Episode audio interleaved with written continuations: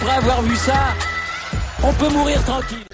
Eh bien bonjour à toutes et à tous et bienvenue dans ce podcast pour discuter un petit peu de la performance de Carlos Alcaraz en finale de Wimbledon et de sa victoire face à l'ogre, face au GOAT Novak Djokovic. Euh, L'Espagnol a été tout simplement hallucinant pour aller conquérir son deuxième titre du Grand Chelem euh, en battant 5-7 Nol euh, après un combat de 4h40. C'était absolument hallucinant le niveau de tennis développé par, par les deux hommes et surtout quand on pense que Carlos Alcaraz a seulement 20 ans. Euh, c'est un génie du tennis. Hein. on l'attendait dans ces sphères-là euh, depuis qu'il a 15-16 ans, Carlito Alcaraz. Euh, mais là, franchement, ce qu'il a produit, c'est tout simplement hallucinant, surtout quand on se souvient de son dernier match face à Djokovic, où il avait crampé au bout de deux heures et demie de stress. là, sa performance en finale est juste ahurissante de maturité, de, technique, de connaissance. Enfin, c'est c'est juste, euh, c'est juste grandiose. Euh, Carlos Alcaraz a donc battu Novak Djokovic en 5-7 après avoir perdu le premier set. Euh, il faut savoir qu'en Grand Chelem, depuis 2011, des mecs qui avaient battu Novak Djokovic en Grand Chelem après avoir perdu le premier set. je crois que tu avais Vavrinka qui a dû le faire trois fois et t'as T'as l'ami, euh, Nadal aussi qui l'avait fait, donc euh, Carlos Alcaraz vient se rajouter à une liste qui est plutôt pas dégueulasse dans l'histoire du tennis. Euh, il a développé un tennis qu'on lui, lui connaît, voilà, de, de, toute beauté, avec des coups ahurissants, de, des prises de risque, une main absolument folle et des nerfs d'acier pour sauver les, balles de break et les points importants. il y a eu plusieurs tournants hein, dans ce match.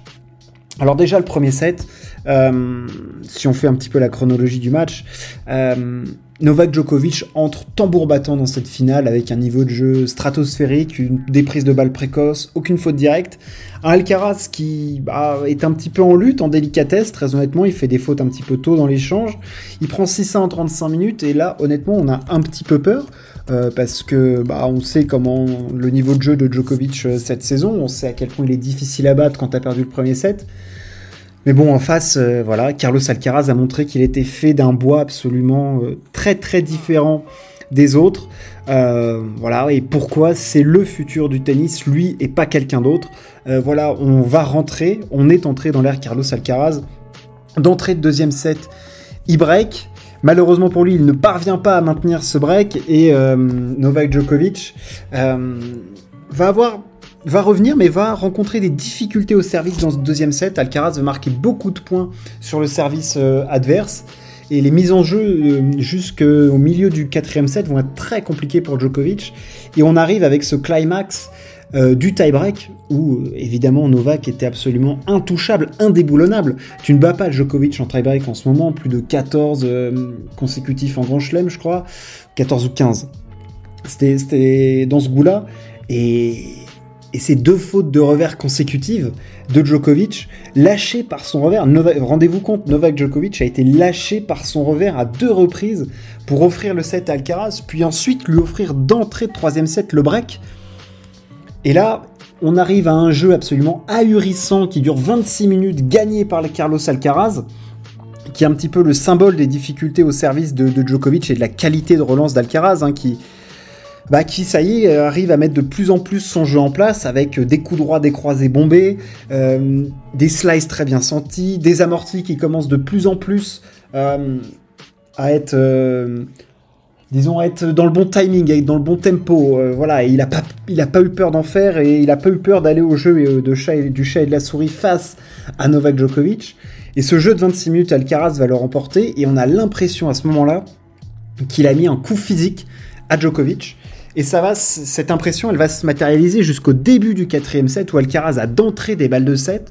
On voit Novak qui reprend sa respiration, qui après des longs échanges, et Dieu sait qu'il y a eu beaucoup de longs échanges dans cette finale, euh, des points de mutant, euh, il y en a eu beaucoup, et ceux du cinquième set vont symboliser tout ça.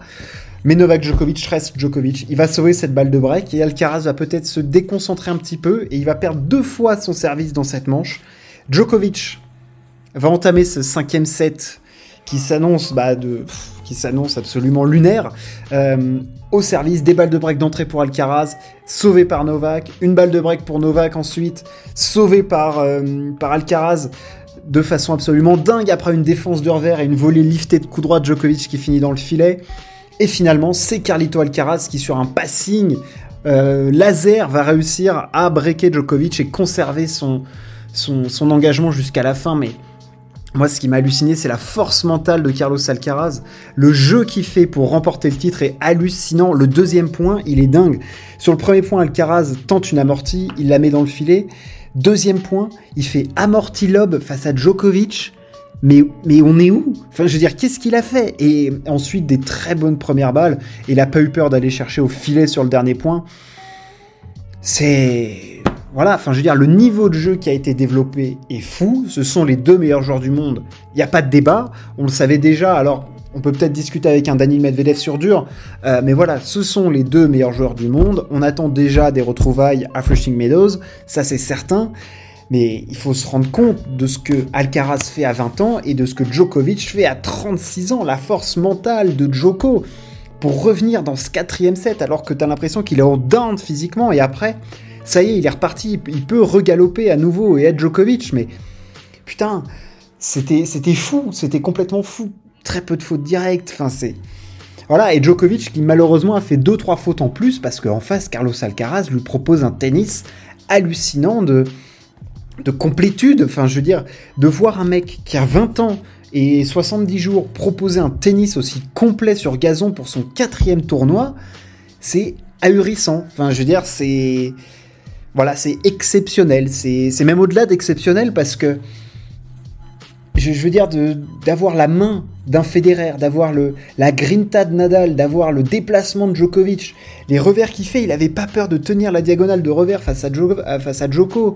Euh, il rentrait plein coup droit. Il a, quand il a commencé à trouver son coup droit décroisé, à, à pouvoir trouver son coup droit croisé, mais putain, les, la puissance qui dégageait, c'était juste dingue sur un court de tennis, quoi. Et tu sentais que physiquement, le mec, il était là et il pouvait encore galoper deux heures, quoi. Et que les crampes de, de, Roland Garros étaient déjà loin, donc. Voilà, évidemment, Djokovic a eu cette balle de 7 et aurait pu basculer à 2-7 à 0, mais, mais respect immense à Alcaraz d'avoir tenu et de pas avoir fait les fautes à ces moments-là et d'avoir opposé une défense absolument dingue. Euh, je veux dire, la qualité de la relance d'Alcaraz aussi, moi, elle m'a tué parce que Djokovic qui, quand même servait beaucoup d'ace euh, en ce moment, enfin dans ce Wimbledon, n'en a servi que deux sur 4h40, sachant qu'il y a eu beaucoup de jeux de service euh, qui ont été très accrochés. C'était évidemment dû à la, à la qualité de la relance d'Alcaraz qui a été juste stratosphérique. Donc euh, voilà, il a remis un nombre de balles incalculable, la défense folle, la main, le slice. Je veux dire, t'as l'impression que ce, ce, gamin a joué sur gazon toute sa vie, quoi. Et, et là, voilà, donc du coup, deuxième grand chelem pour Alcaraz. Euh, j'ai pas les mots vraiment pour, euh, pour qualifier la, prestation du, gamin. C'est l'avènement euh, du futur du tennis, c'est lui. il a mis une claque à toute la nouvelle génération. Sinner, Moussetti, Runeux. Il a, je sais pas, 2, 3, 4 ans d'avance sur eux, que ce soit physiquement, que ce soit tennistiquement, mentalement. Il fait tout mieux. Enfin, je veux dire, il est, il faut se rendre compte du niveau de jeu qu'il a proposé. Il a battu Djokovic là où on pensait que Djokovic était le moins touchable en tennis ces dernières années pour la next gen, c'est-à-dire à Wimbledon. Il est arrivé, c'est son quatrième tournoi sur gazon. Et il le bat, parce qu'en plus, moi, ce match, il m'a fait peur, parce que j'ai eu l'impression de revoir Roland Garros. Un premier set où il fait des grosses fautes, euh, Carlito pris par Djokovic. Un deuxième set où tu sens qu'il prend un petit peu le dessus. Troisième set, c'est la bascule. Et là, il crampe à, Roland. Et là, il a continué à mettre, à aller de l'avant, en fait. Et, il était meilleur que Djokovic. C'est tout, point. Donc un gamin de 20 ans bat Djokovic qui avait gagné les deux premiers grands chelems de la saison. Voilà. Sachant que du coup, Carlos Alcaraz, cette saison, il fait pas l'Open d'Australie, il crampe à Roland et il gagne Wimbledon. C'est son sixième titre de la saison, il est numéro 1 mondial, c'est incontestable. Euh, les, mots manquent, très clairement, les mots manquent pour qualifier Carlos Alcaraz. Euh, je ne veux pas lui promettre monts et merveilles, mais le futur du tennis s'annonce radieux pour lui, et la concurrence n'a qu'à bien se tenir, et surtout à bien progresser, parce qu'ils vont, en manger, vont en manger sévère du Carlos Alcaraz, parce que ce qu'il est capable de proposer sur un, tennis, sur un terrain de tennis en termes d'intelligence tactique, euh, de patience, de, construction de points. On l'a vu face à Djokovic, parfois il a, réussi ce que les autres n'arrivaient pas à faire. Djokovic arrivait à trouver des contres croisés courts avec son coup droit exceptionnel. Mais là où il est plus fort Alcaraz, c'est qu'il arrive à trouver des zones encore plus croisées en coup droit et que du coup le contre de Djokovic, il arrive à l'anticiper et il repartait tout de suite long de ligne. Et ça, on a vu très peu de, mecs le faire. On a un Sinner était à des années-lumière. Euh, je veux dire, voilà, il a réussi à contrer les coups qui faisaient que Djokovic était, était hallucinant.